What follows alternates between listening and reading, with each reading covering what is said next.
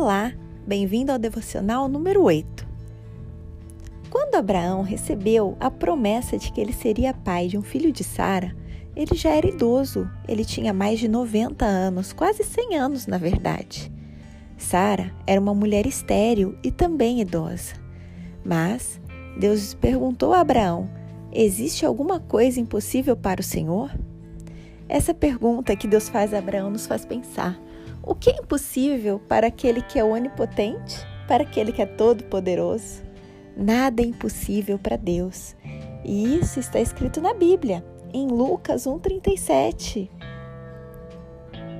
Em Isaías 43 está escrito que, agindo eu, quem pode desfazer? É o próprio Deus perguntando. Nada e nem ninguém é maior que Ele. Nada e nem ninguém tem um poder maior que Ele. Ele é capaz de fazer todas as coisas. Ele é o Todo-Poderoso. Deus já existe antes da criação do mundo. Ele criou o mundo apenas com uma palavra. Uma palavra de Deus pode trazer à existência na sua vida aquilo que ainda não existe. Uma palavra de Deus pode trazer cura, pode trazer libertação, pode trazer salvação.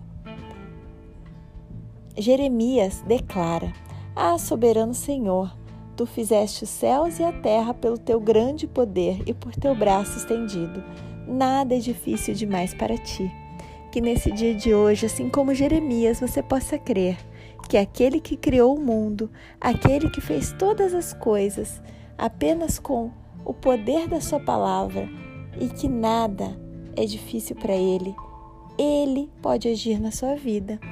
Que você possa esperar nele e crer na onipotência de Deus, o Todo-Poderoso.